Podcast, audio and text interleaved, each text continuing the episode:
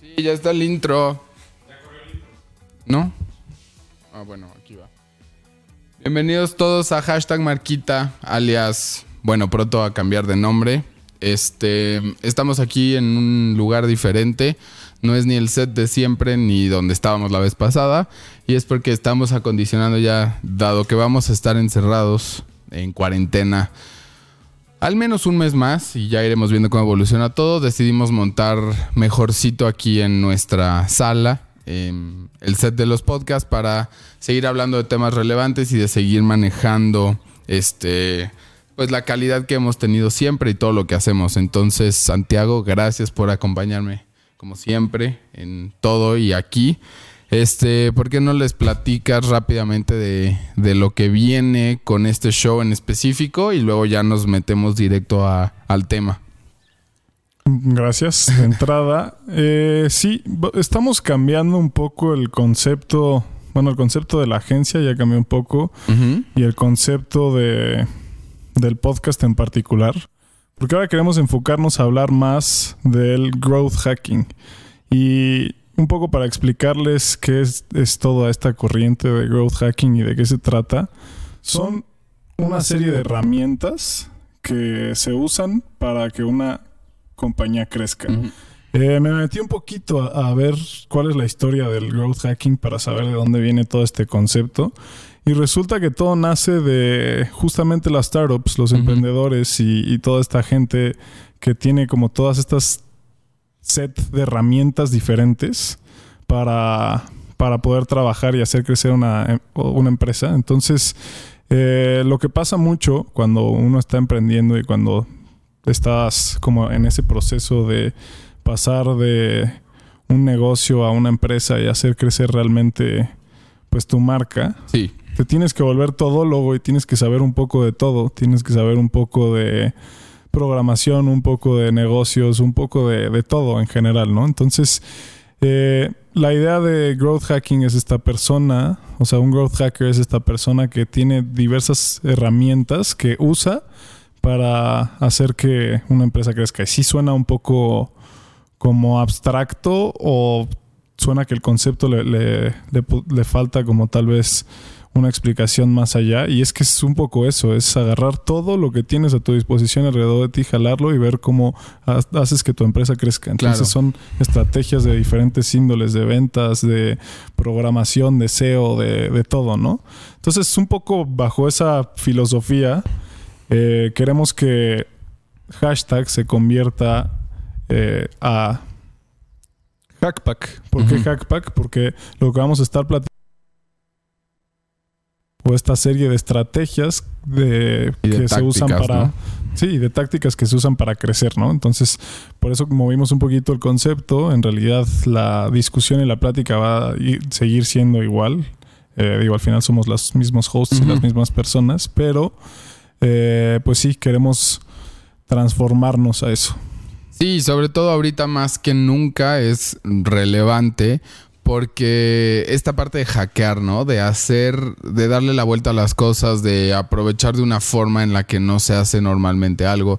Todos estamos en una crisis, estamos juntos, es una crisis eh, de salud, tanto una crisis económica, una derivada de la otra y todo combinado en lo que estamos ahora que es algo que yo obviamente nunca había vivido, pero he hablado con personas más grandes que yo y hasta cierto punto tampoco habían vivido algo como esto, ¿no? Que sean Em, estas condiciones y todas estas características en un mismo momento y no preparados. Entonces, em, viene más tiempo de cambio y de adaptación y de todo.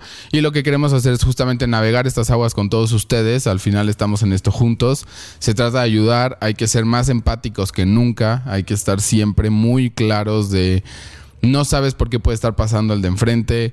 Conocemos gente cercana a nosotros ha perdido su trabajo. Nosotros a nivel personal y agencia hemos tenido algunas dificultades. En general todo el mundo y México más que nada, la está complicado. Y lo que queremos hacer aquí es justamente hablar de algunas cosas que podrían hacer ustedes y nosotros para ir navegando esto, que es un poco más fácil y de cierta forma hackear eh, la situación que estamos viviendo para salir más fuertes del otro lado, ¿no? Entonces, eh, de eso viene, creo, este cambio un poco de giro mucho menos centrado en marketing como tal, porque ahorita es más importante el mantenerse todos a flote, eh, poder navegar esto y ya después retomaremos temas más eh, específicos centrales a marketing. Exactamente, porque al final sí creemos mucho en eso, es parte de nuestra esencia, pero también hay que adaptarnos y, y queremos poder ayudar y aportar en este momento complicado, ¿no? Sí, creo que gran parte de lo que estaremos hablando es lo que platicamos en el podcast pasado es esta nueva era de digitalización, ¿no? Esta tendencia de que ahora ya eh, es un poco imposición, ya no es eh, algo que si quieres puedes hacer, es algo que tienes que hacer.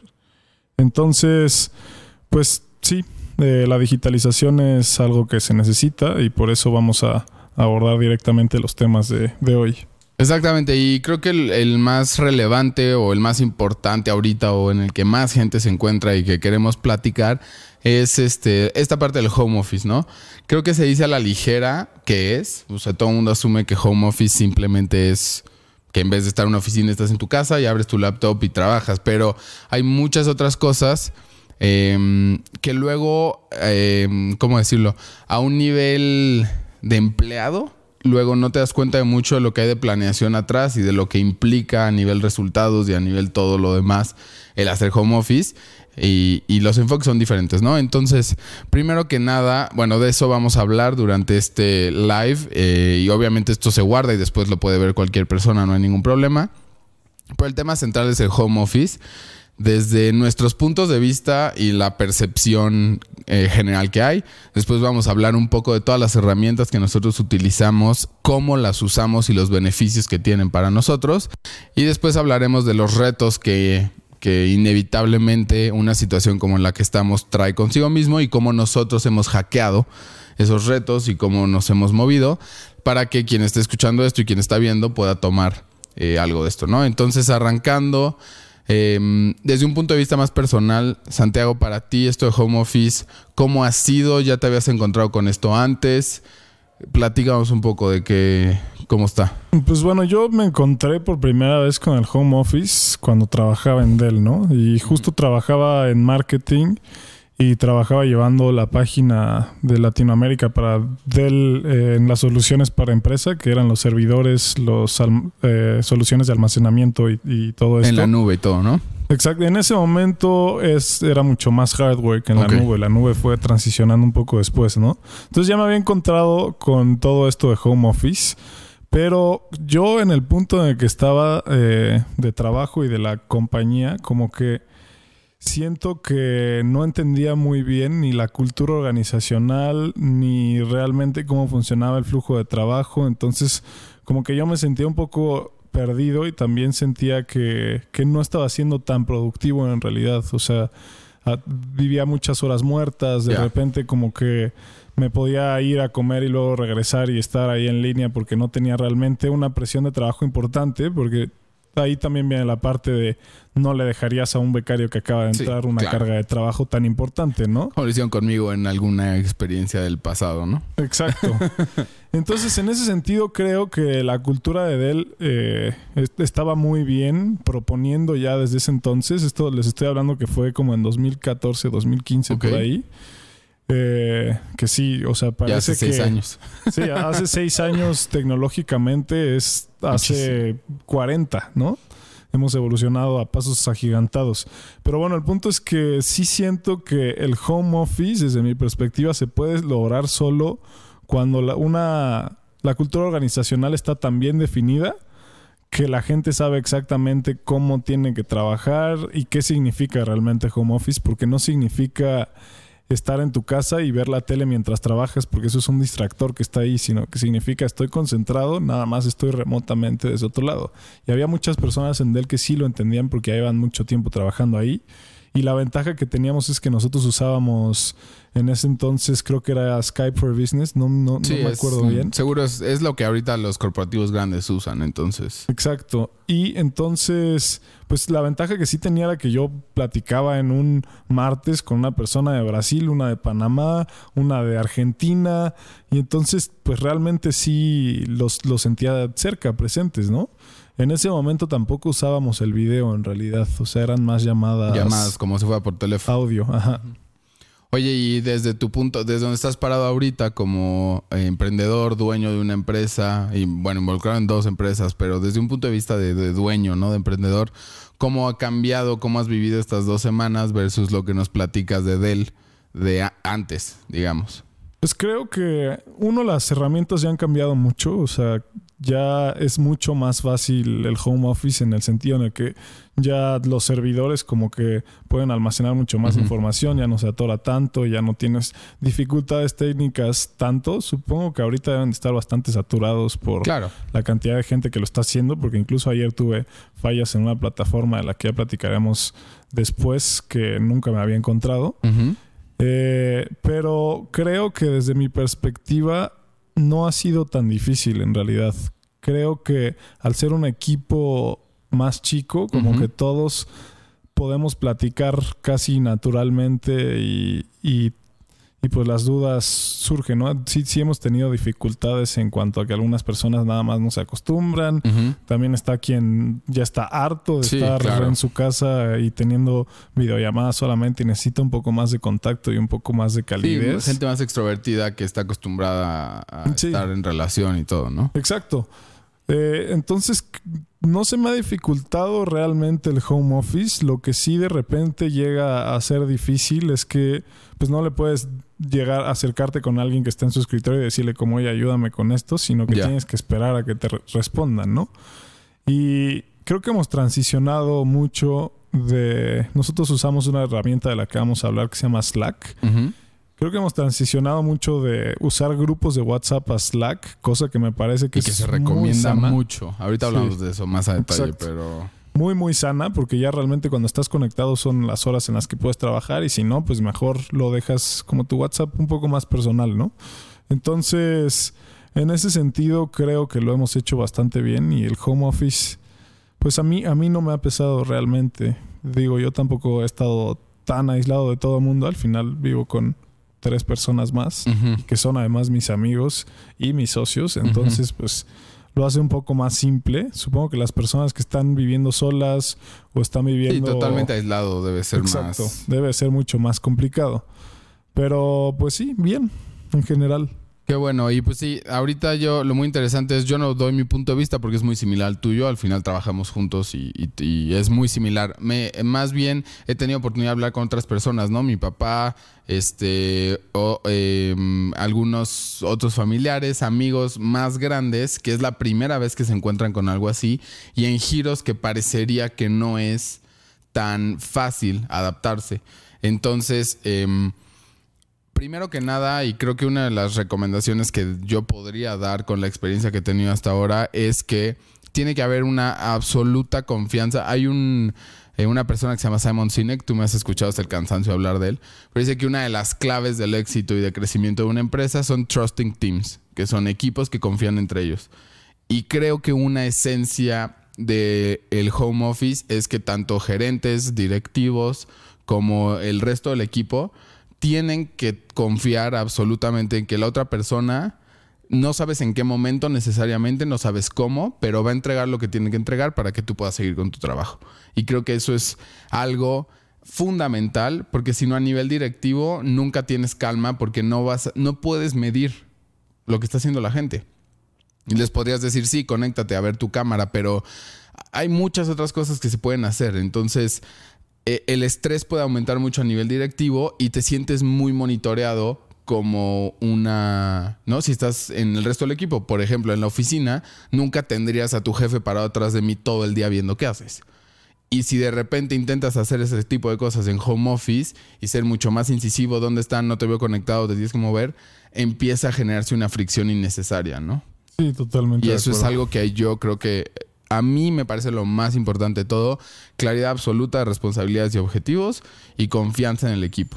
Sí, eso tiene mucho que ver con lo que estaba comentando antes de cultura organizacional, porque cuando tienes bien desarrollado eso, que eso generalmente en una empresa es trabajo hasta donde tengo yo entendido, no he tenido experiencia yo trabajando directamente en recursos humanos, pero es responsabilidad tanto de recursos humanos como de las áreas directivas y estratégicas, pero también tiene mucho que ver y nosotros hemos vivido estas dificultades y, y les recomiendo que implementen esto bien con los organigramas. O sea, quién está arriba de quién están, eh, o sea, hay un liderazgo horizontal, hay un liderazgo vertical, quién le reporta a quién, cómo funcionan los flujos.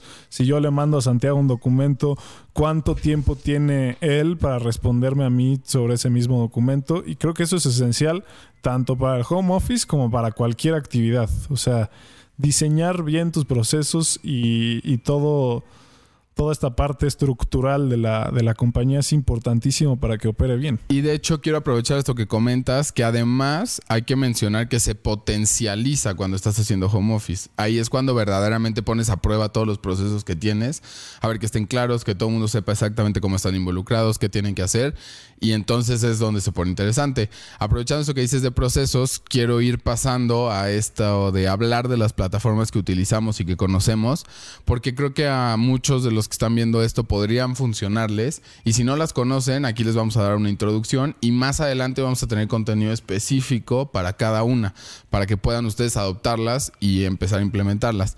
La primera se llama Floxu. Es una plataforma uruguaya en colaboración con España que básicamente te permite hacer control de flujos y de procesos. Es en inglés se llama un BPM, que es un Business Process Manager. Y básicamente lo que hace es que tú puedes dar de alta tus procesos, desde una orden de compra, desde gestión de días de vacaciones, desde cualquier tipo de proceso interno que utilices o externo. Lo puedes mapear perfectamente en una interfaz que es una belleza, nada más arrastras elementos, no necesitas código, no tienes que hacer nada. Das de alta a todos los integrantes de tu organización y puedes empezar a trabajar en conjunto. ¿Cómo funciona? Tú inicias un proceso con una información predeterminada y conforme va avanzando el proceso se le van enviando notificaciones a las personas que están involucradas. Entonces esto que permite que si yo estoy dependiendo de Santiago, como él dijo hace rato, el momento en que él envía el documento, Floxu me envía una notificación diciendo ya está listo, puedes seguir o puedes hacer lo que necesites hacer, etcétera.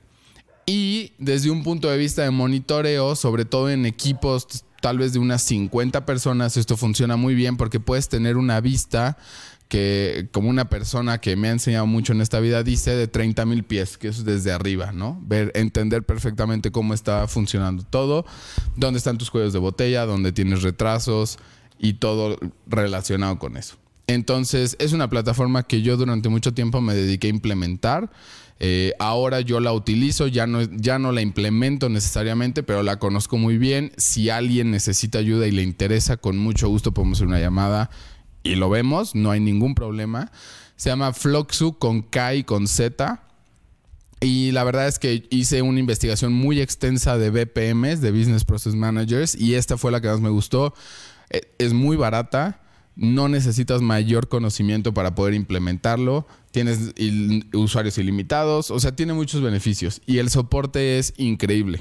Yo les he escrito a las 3 de la mañana, a la 1 de la tarde, siempre me contestan, siempre resuelven todas mis dudas, siempre me ayudan, si necesito más periodo gratis con algún cliente cuando lo implementaba me ayudaban. La verdad es que lo recomiendo mucho, este no tengo nada que ver con ellos, pero es algo que yo uso y que, y que me funciona mucho. Entonces, si no les interesa esta en específico, les recomiendo mucho que sí chequen tener un BPM. Es como un ERP para todos aquellos ingenieros o conocedores, ¿no? Que, básicamente maneja todos tus recursos, pero en una escala mucho más pequeña. Y entonces lo puedes adaptar e implementar, eh, pues muy bien, la verdad. Entonces, se los recomiendo muchísimo. Floxu. Y, este, y esa es la primera recomendación que tenemos para ustedes el día de hoy. ¿Por qué no? ¿Con cuál quieres seguir, Santiago? Digo, tenemos una lista, vamos a ir por todas, pero ¿cuál es tu...? Pues vamos a, seguir con esta que comenté hace poco, que es Slack.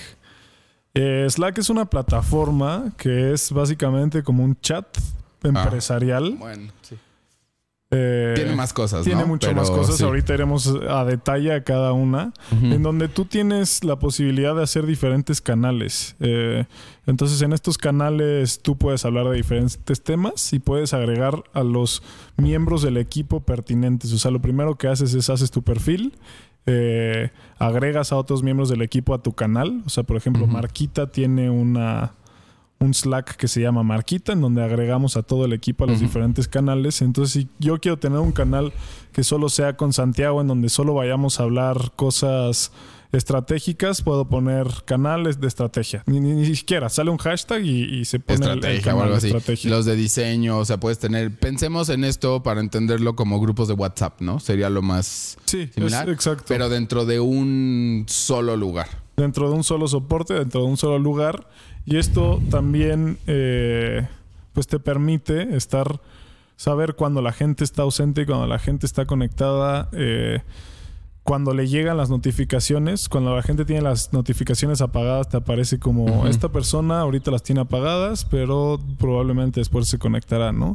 Entonces, en este chat tú puedes, eh, la diferencia con tener un chat solamente WhatsApp y todo esto, es que tú también puedes integrarlo con muchas herramientas, ¿no? Lo puedes integrar con Google Drive, lo puedes integrar Muchísimas. Creo que con tiene como Trello. mil inte- integraciones. Es una locura. miles de integraciones. Entonces lo que permite es que compartir archivos, compartir procesos, compartir eh, la comunicación sea mucho más eficiente. Porque eh, pongamos un ejemplo, quieres compartir un documento de Google Drive que está en una carpeta específica, lo comparte directamente y no solo eso, sino que te, te aparece ahí la carpeta y, y una previsualización de, de lo que hay adentro de esa Sí, carpeta. puedes compartir imágenes, puedes subir videos, te permite mover mucho más que lo que podrías mandar por correo. Nosotros hemos movido gigas y gigas de video a través de Slack. Muchísima Este, información. eh, puedes hacer grupos, te permite poner emotes, te permite, o sea, tienes un bot automatizado que te ayuda a, a tener comandos específicos para comunicación interna. La realidad es que es algo muy amplio. Sí, la esencia de todo es un chat, una conversación, pero es como un híbrido entre un mail y un chat, porque puedes compartir una cantidad, bueno, no infinita, pero muchísimos documentos. Muchísimo. Y tienen la gran ventaja de que te cobran conforme sube o baja el tamaño de tu equipo. No es algo fijo. Entonces, si tienes que ajustar a, a mediados de mes, como por ejemplo ahorita, o si vas creciendo muy bien, tienes buenas estrategias de growth hacking y vas creciendo rápido, puedes agregar gente y no estás limitado. Em, nosotros la usamos desde el día uno prácticamente. Nos ha solventado mucho, sobre todo la parte de quitarnos la comunicación por WhatsApp, ¿no? Y mantener ese un canal más personal. Eso fue algo muy interesante para nosotros. Puedes invitar a clientes a los canales. Entonces nosotros teníamos un canal específico para cada cliente donde hablamos todo lo relacionado y ellos se enteran. Ellos tienen una versión gratis, entonces no tienen que pagar adicional. Tú no tienes que pagar nada adicional. Tiene muchas, muchas ventajas. Eh, no te comprime la calidad como las imágenes de WhatsApp, no te comprime la calidad en videos. La única desventaja que tiene para mí es que no puedes mandar notas de voz. Para mí es lo único que le falta, porque puedes hacer llamadas, videollamadas, todo. Sí, pero bueno, yo en general siento que las notas de voz ya se están usando excesivamente, ¿no? Sí, O sea, yo, yo para siento ti ya- que ya a mí ya, ¿Ya me la abruma. vuelta? Ya me abruma que me manden de repente notas de voz como... Porque lo que, lo que acaba pasando en una nota de voz es que si se te va la onda por cualquier cosa... La tienes que volver a escuchar. No, o, o no, no, no como escucha, sino la persona Ah. que la hace, si se le va la onda, pasa todo esto de... eh, Sí. Y te estaba diciendo que... Y luego tienes una nota de voz de dos minutos que pudo haber sido un mensaje de dos párrafos. Sí, Entonces, total. para mí no es una forma de comunicar eficiente. A mí se me hace que Slack, de hecho, lo hace bien en ese sentido, porque si ya tengo algo más largo que decirte, pues te marco por, por el, el Slack mismo, ¿no? Además de que yo siento que las notas de voz hacen que luego se pierda información. O sea, por ejemplo, si, si yo te estuviera explicando a ti cualquier cosa y te diera una lista detallada de, mira, lo siguiente que tenemos que hacer Sí. son estos cinco puntos. A mí se me, o sea, se me pierde la información, no lo tengo visual, una referencia visual ahí, sino que tengo que volver a escuchar la nota de voz para captar lo que estaba ahí. Entonces, eh, desde mi perspectiva, no es una desventaja. Tal vez para algunas, si la gente no la utilizara en exceso, como fue al principio, sí funcionaría bastante bien. Eh, pero yo no creo que sea limitante, ¿no? También esta, esta herramienta tiene una versión gratuita que te permite mandar hasta 10.000 mensajes. Ya que llegas a los 10.000 mensajes, pues se bloquea. En, general, si eres una marca chica con Justo les iba a decir, por ejemplo, ¿no? O sea, nosotros en casi un año tenemos eh, a más o menos 50 mil mensajes en un equipo de 10 personas. Entonces, para que se den una idea de más o menos cuánto te va a durar la versión gratis, un mensaje es desde enviar un punto hasta un documento, hasta cualquier cosa. Entonces nada más tómenlo en cuenta. Obviamente empiecen con la gratis, se van a enamorar seguramente y ya después la grandísima ventaja es que te cobra proporcional al, tamaño de tu equipo. Entonces no... Sí, y un poquito de, lo que decía Santiago del robot, nada más para acabar. Del bot. exacto. No se imagina un robot. sí, no, no un robot, del bot. Sí, sí hay una diferencia grande. Eh, bueno, el bot si tú le pones una palabra clave, te puede contestar un mensaje personalizado. O sea, digamos que tenemos a alguien en un canal con un cliente que pone eh, un mensaje después de las 7, probablemente el bot pueda mandar un mensaje que diga como te contestamos lo más pronto mañana, ¿no? Entonces, para mí, eh, las cosas más importantes de Slack y a mí lo que más me gusta de eso son que puedes hacer llamadas y videollamadas que se integra muy bien desde la app de, tu celular. O sea, Slack tiene un chat, eh, una, una app que es un chat desde el celular. Y la verdad es que si tú lo quieres moderar para que sea menos invasivo, puedes moderar la cantidad de notificaciones que te llegan. Entonces... Y, y, durante ciertos periodos en los que te llegan, ¿no? Entonces es fácil de moderar. Tiene implementaciones con muchas otras plataformas, como lo que les decía de Google Drive, muy buenas. eh, y pues en, general es un chat empresarial que, bueno, lo, más importante yo creo es el volumen de información que puedes mandar. Hemos mandado yo creo que, no sé, 30 gigas de video en un día. No lo tienes que creer. Ah, en un día. En total tenemos 72 gigas de material en la plataforma. Sí, no, y, yo he mandado 5 gigas, 8 gigas. Entonces sí, y además lo tienes ahí, puedes regresar a él y así como lo hace WhatsApp, que puedes abrir la, pestaña del lado derecho para verificar qué archivos te han llegado, también lo puedes hacer en Slack. Y también tiene una función para contestar directamente los hilos a la persona, como WhatsApp, ¿no? Le pones responder hilo y le llega un mensaje a la persona y puedes escoger si le llega solo a la persona o le llega a, la persona y a todo el canal. Entonces, pues está muy bien integrado. Sí, muy recomendada, como pueden ver. Y antes de pasar a la siguiente, me gustaría agradecer a todos los que están viendo esto en vivo. Muchas gracias por estar aquí, por tomarse el tiempo de querer aprender y de hacer lo más que podamos con esto home office. Si tienen alguna pregunta de lo que vamos diciendo, por favor pónganla en el chat y lo podemos resolver en este momento. No hay que esperar a nada más. Sí, es justo la idea de hacerlo en vivo. De hacerlo en vivo, justamente. Em, la siguiente que yo tenía pensada es la de Trello. Em, es una gran herramienta, la usamos mucho. Antes de entrar directamente a la herramienta, me gustaría platicarles del concepto detrás.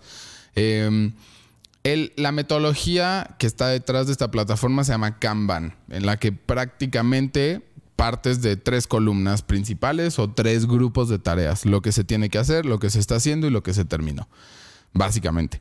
Y esto surgió de toda una tendencia de algo que se llama Agile Development, que se usa mucho para el desarrollo de software.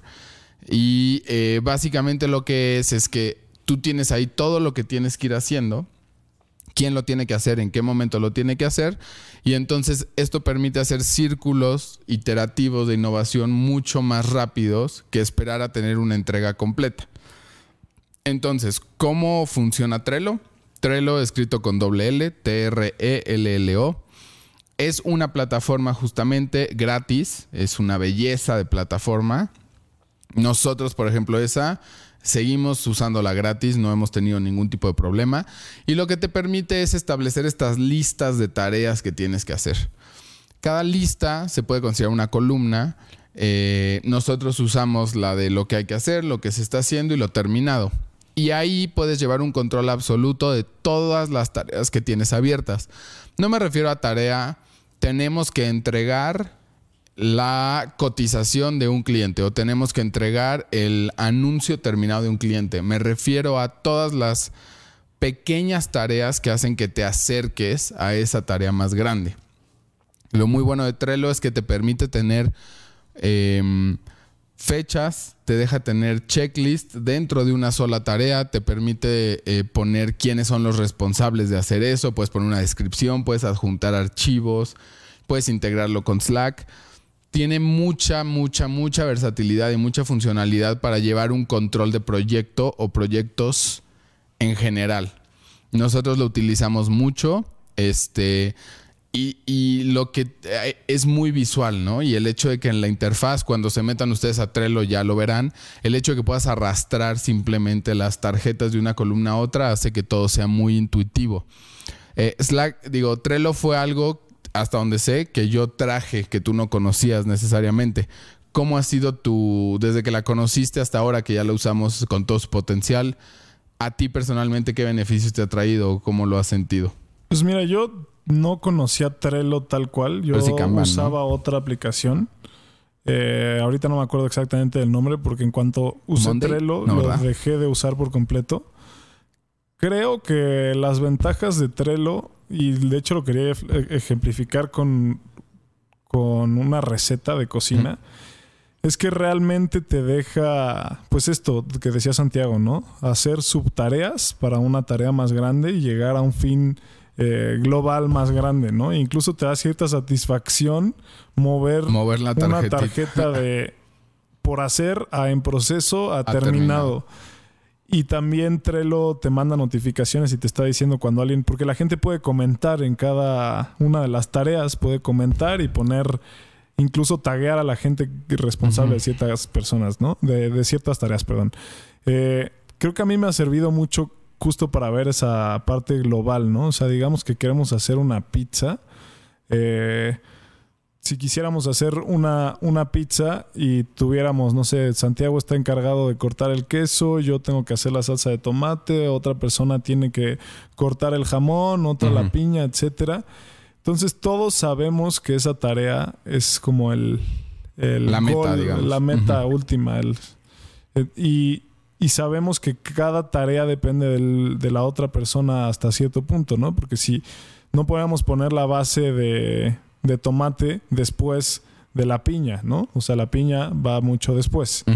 Entonces, en ese sentido, como puedes tú ir viendo cuál es la fecha de entrega de Santiago de la base de tomate y cuál es la mía de la del rayar el queso, entonces yo puedo saber exactamente pues cuánto tiempo tengo yo que esperar para que Santiago me entregue esa parte, incluso adelantar algunas subtareas que yo necesito, ¿no? Por ejemplo, en el ejemplo del queso, si Santiago ya está haciendo todo esto de la base, yo puedo pues entonces empezar a buscar los quesos y aunque y puedo empezar a rayarlos tal vez y ya que Santiago lo complete yo lo puedo hacer.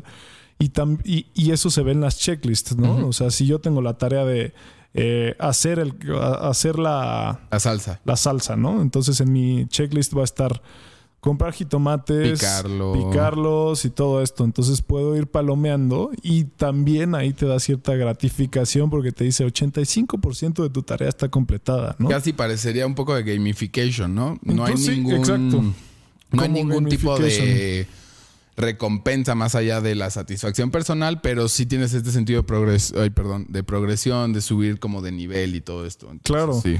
Entonces, pues la verdad es que yo encontrarme con esta tarea que te ayuda a llevar todo eso, esta herramienta, perdón, se me hace muy valioso porque en realidad sí te ayuda a, a moderar tus tiempos y no solo eso, sino que es como un recordatorio de que lo tienes que hacer, ¿no? Lo tienes, lo tienes ahí enfrente y el no hacerlo significa que otras cosas se atrasan, incluso te empieza a marcar las tareas con amarillos y ya está por terminar ser rojos y ya lo tienes que que hacer en ese momento te deja poner etiquetas de colores eh, para que le puedas poner personalizables, o sea. personalizables, prioridades o eso corresponde a un cliente o esa es mi tarea que, está bajo la categoría de, no sé, limpiar la casa. Entonces es una herramienta súper, súper fuerte. Y gratis. Y gratis. Hay una versión premium que te permite meterle más plugins porque tiene unos power-ups que, que te ayudan como a todavía mejorar el flujo de esas tareas. Pero en general es muy buena. Y regresando a lo que decía Santiago de la, la integración. La integración con Slack es muy, muy buena. Puedes hacer tareas directamente desde Slack. Y también su integración en, en Trello puedes integrar otra vez Google Drive y te permite Poner los documentos poner los documentos tal cual y te puedes meter a los folders como si fuera Google, como si estuvieras adentro de Google Drive y le puedes hacer clic y, revisar los documentos ahí directo. Entonces, pues es una herramienta muy, muy fuerte. Claro, y bueno, lo, último antes de, ya empezar a cerrar esto para no extendernos de más es eh, Google Calendar y Google Drive eh, se vuelven prácticamente esenciales en un esquema de home office y cuando está todo el mundo a distancia, porque no, no hay tendrías que estar enviando un correo con una versión si es que necesitas algún tipo de retroalimentación de un gerente o de un supervisor. Y si lo haces todo en Drive, se puede hacer en tiempo real, es cuestión solo de escribir o ya te puedes meter a ver cómo está. Y no es necesario este intercambio de correos y, que lo hace todo muy como tedioso y puede inyectar fricción a una situación que ya es complicada. Entonces, Google Drive eh, tenemos todo un. Les podemos enseñar a usarlo de cero eh, con algunos cursos, pero podemos adaptar un curso a una versión de media hora, 40 minutos que podemos hacer en vivo si quieren. Em, y Google Calendar lo mismo para agendar llamadas juntas y todo el mundo sepa en qué momento tiene que estar dónde, ¿no? Y lo que tienen muy valioso, primero Google Drive, eh, que es una funcionalidad que no todo el mundo usa y que los que ya usan Google Drive se los voy a recomendar directamente es que, bueno, ya saben que tiene toda esta, esta parte, para los que no y para los que no sepan, tiene esta parte de que puedes crear o un documento como de Word, o un documento como de PowerPoint, o un documento como de Excel. Pero si tú te metes a generar un documento desde cero, pues ahí ya te aparece tu documento, ¿no? Pero también así como lo tiene Office, puedes crearlo desde un template. Entonces nosotros acabamos de adaptar un CRM eh, para llevar el control de las ventas desde un template de Google Drive. Y está increíble. Y está increíble y la, persona que lo lleva eh, pues lo puede cambiar en tiempo real y yo puedo ver sus modificaciones.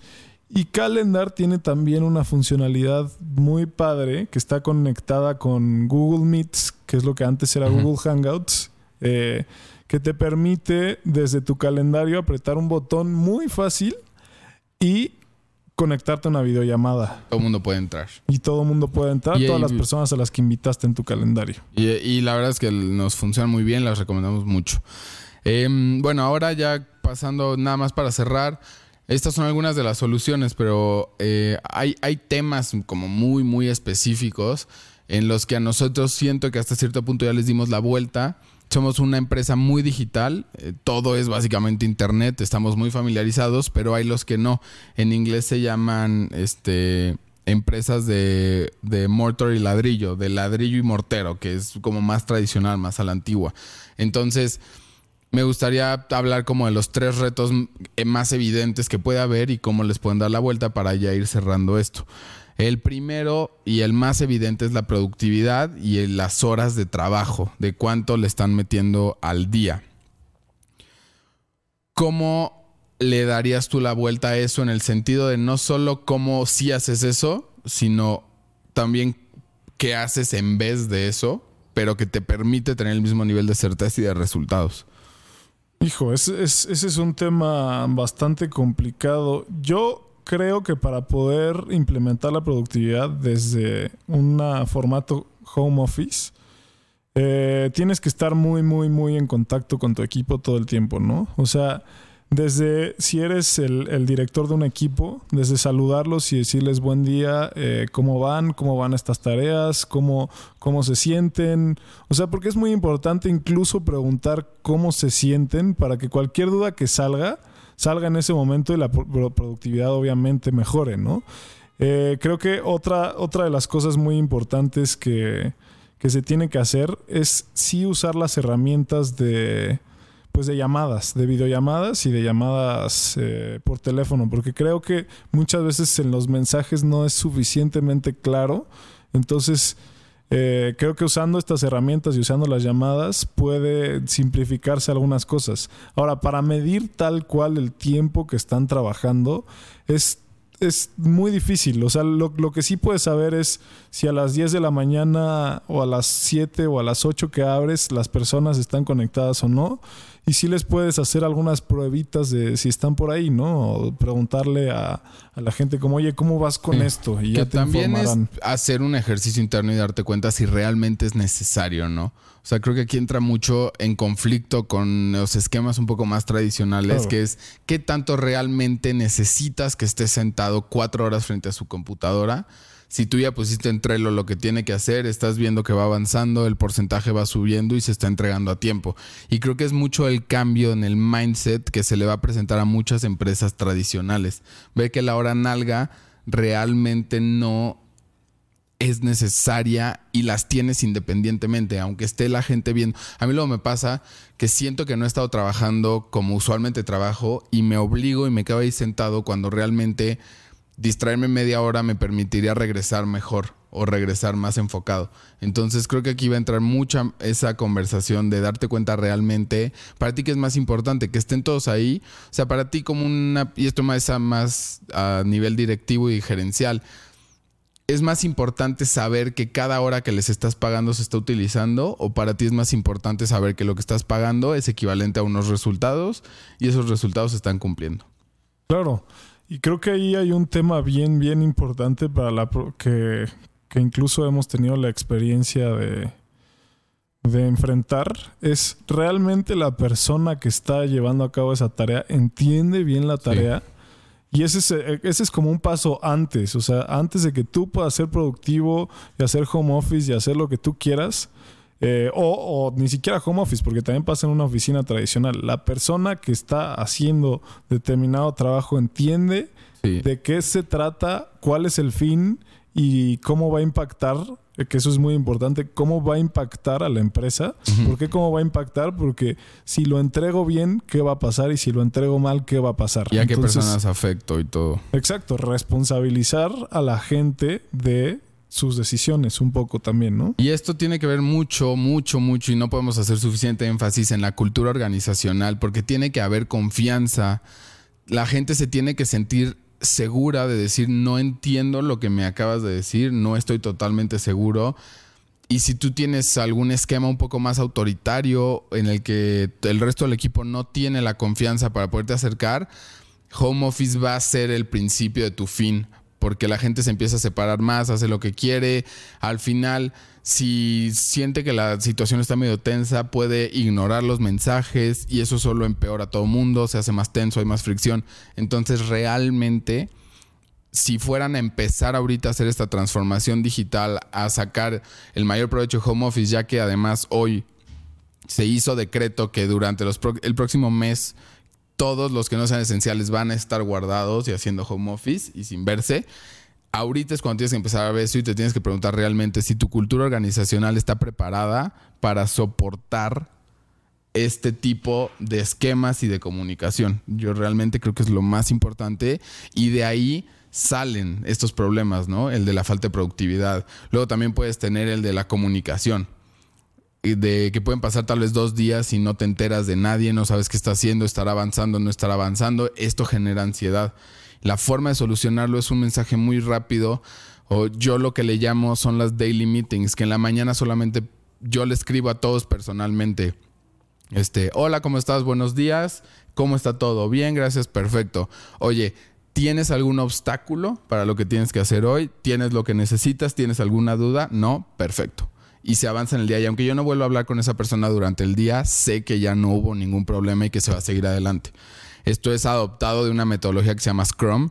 Es un poco más complicada, no voy a entrar a detalle ahorita, pero es básicamente todos los días estar checando y sentir, ser muy, muy empático. Todos estamos en esto juntos.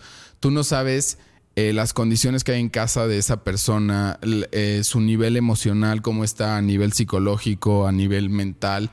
Entonces todos tenemos que poner un granito adicional de nuestra parte y verdaderamente, verdaderamente entender que el otro lado es otra persona que también la está pasando mal, que todo está complicado y así es creo como todos vamos a verdaderamente aprovechar al máximo esto y salir adelante.